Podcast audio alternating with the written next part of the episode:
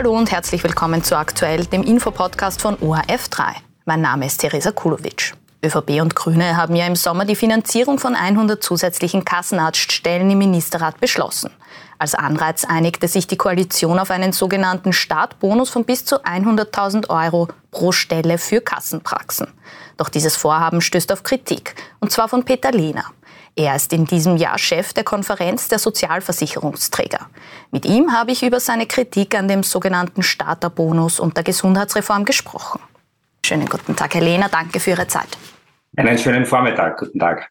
Herr Lehner, Sie üben ja Kritik zum einen an den Kassenarztstellen, aber zum anderen auch an der Gesundheitsreform und mit der möchte ich eigentlich gleich bei Ihnen beginnen. Sie sprechen da von Almosen für die Sozialversicherung, die die Gesundheitsreform für Sie gebracht hat. Es ist aber, die Almosen haben eine Höhe von jährlich 300 Millionen Euro. Wie viel hätten Sie gern? Das sind schon sehr hohe Almosen eigentlich. Erstens äh, sehe ich einmal keine Reform. Eine Reform ist das äh, strukturierte Weiterentwickeln eines bestehenden Systems. Das ist nicht passiert. Beim Finanzausgleich wird Geld verteilt, Geld zwischen Bund und Ländern und Gemeinden. Und im Rahmen des Finanzausgleichs wurde auch die Gesundheitsthematik angesprochen. Und da ist das, was wir uns gewünscht haben, nicht passiert. Wir als Sozialversicherung haben uns gewünscht, dass die Zahlungen, die wir an die Länder tätigen, für die Spitalsfinanzierung, für die wir nicht zuständig sind, eingefroren werden. Jetzt äh, zahlen wir weiterhin jedes Jahr mehr für das Spitäler und bekommen im Gegenzug äh, etwas Geld vom Bund zurück für die Dinge, für die wir wirklich zuständig sind. Das ist die Versorgung im niedergelassenen Bereich, die Ärzte, äh, die die Patienten, die Versicherten äh, recht niederschwellig auch in Anspruch nehmen sollen. Sie haben da eben auch gesagt, dass Sie die Zahlungen da einfrieren möchten, da auch weniger Geld an die Spitäler eigentlich aus Versicherungsseite aus bezahlen wollen, weil Sie da auch weniger oder nichts mitzureden haben. Auf der anderen Seite ist es dann aber nicht so, dass dann auch die Leistungen für die Versicherten einfach noch schlechter werden würden, dass das Problem nicht noch größer werden würde, als es jetzt eh schon ist?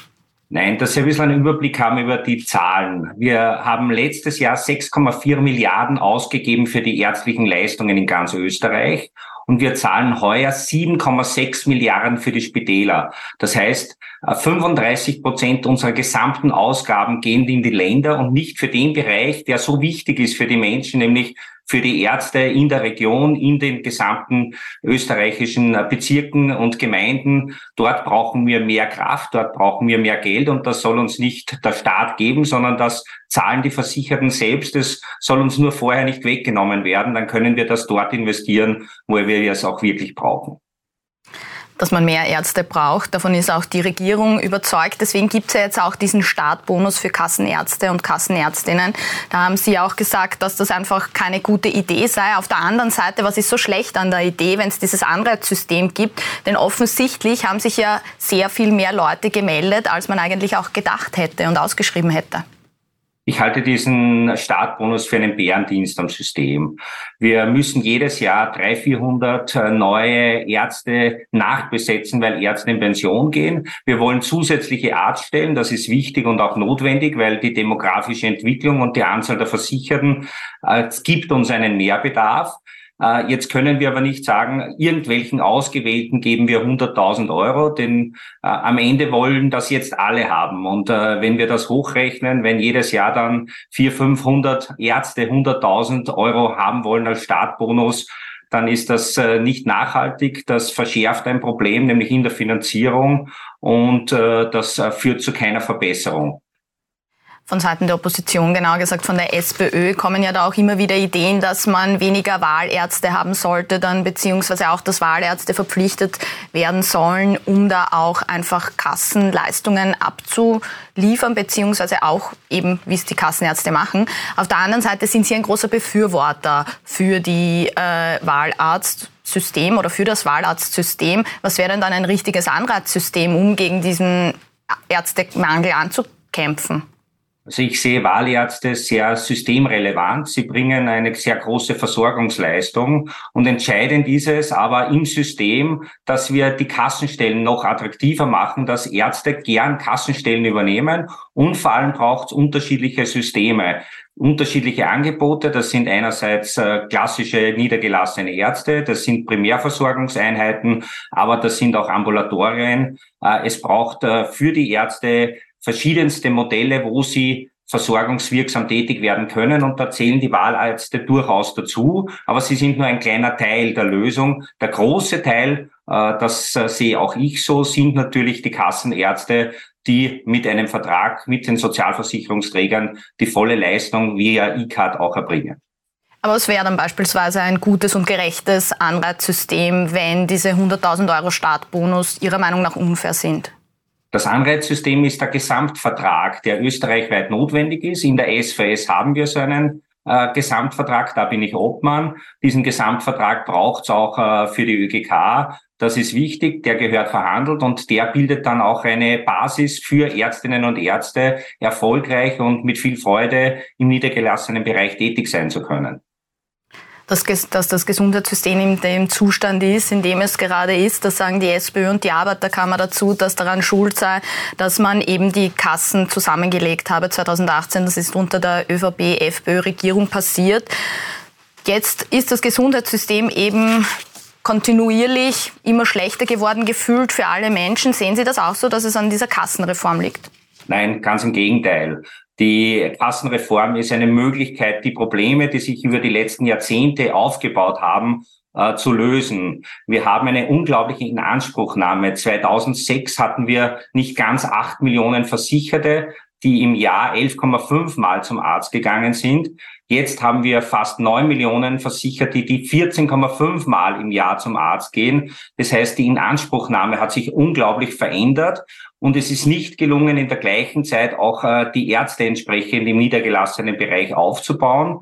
Es äh, wurde daher die Belastung für die, die Ärzte im niedergelassenen Bereich immer höher. Umgekehrt aber, das muss man auch fairerweise sagen, sind die Einkommen der Ärzte enorm gestiegen im Kassenbereich.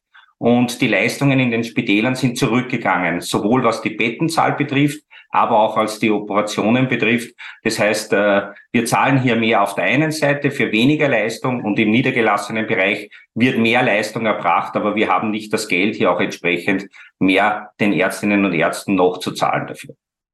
Jetzt sagen Sie, diese Zusammenlegung der Krankenkassen, das war eine gute Idee. Da hat ja damals auch die Regierung versprochen, dass es nicht nur effizienter wäre, sondern auch günstiger.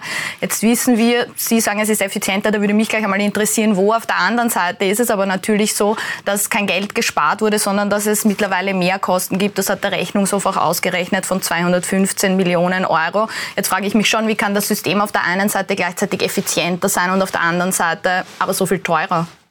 Na, erstens, der Rechnungshof interessanterweise berücksichtigt nie Inflationszahlen. Äh, die würde ich einmal vorab berücksichtigen. Auf der anderen Seite sehen wir in unseren Ausgaben, wir haben für die ärztlichen Leistungen äh, in den letzten Jahren, in den letzten zwei Jahren eine Milliarde mehr ausgegeben. Wir haben für die Medikamente in den letzten zwei Jahren 600 Millionen mehr ausgegeben und eben auch für die Spitäler in den letzten zwei Jahren eine Milliarde mehr ausgegeben. Das heißt, es wird unglaublich investiert und das ist nur möglich, weil es eben diese schlankeren Strukturen gibt. Und äh, ja, es kann nicht jedes äh, Potenzial einer Zusammenlegung, einer Fusion am ersten Tag gehoben werden. Wir sehen aber jetzt im Jahr fünf, dass die Potenziale bei allen SV-Trägern entsprechend jetzt gehoben werden und es günstiger wird in der Verwaltung. Und Verwaltung, und das muss man auch klar sehen, das sind sehr oft auch Serviceleistungen, die erbracht werden. Das wurde ausgebaut.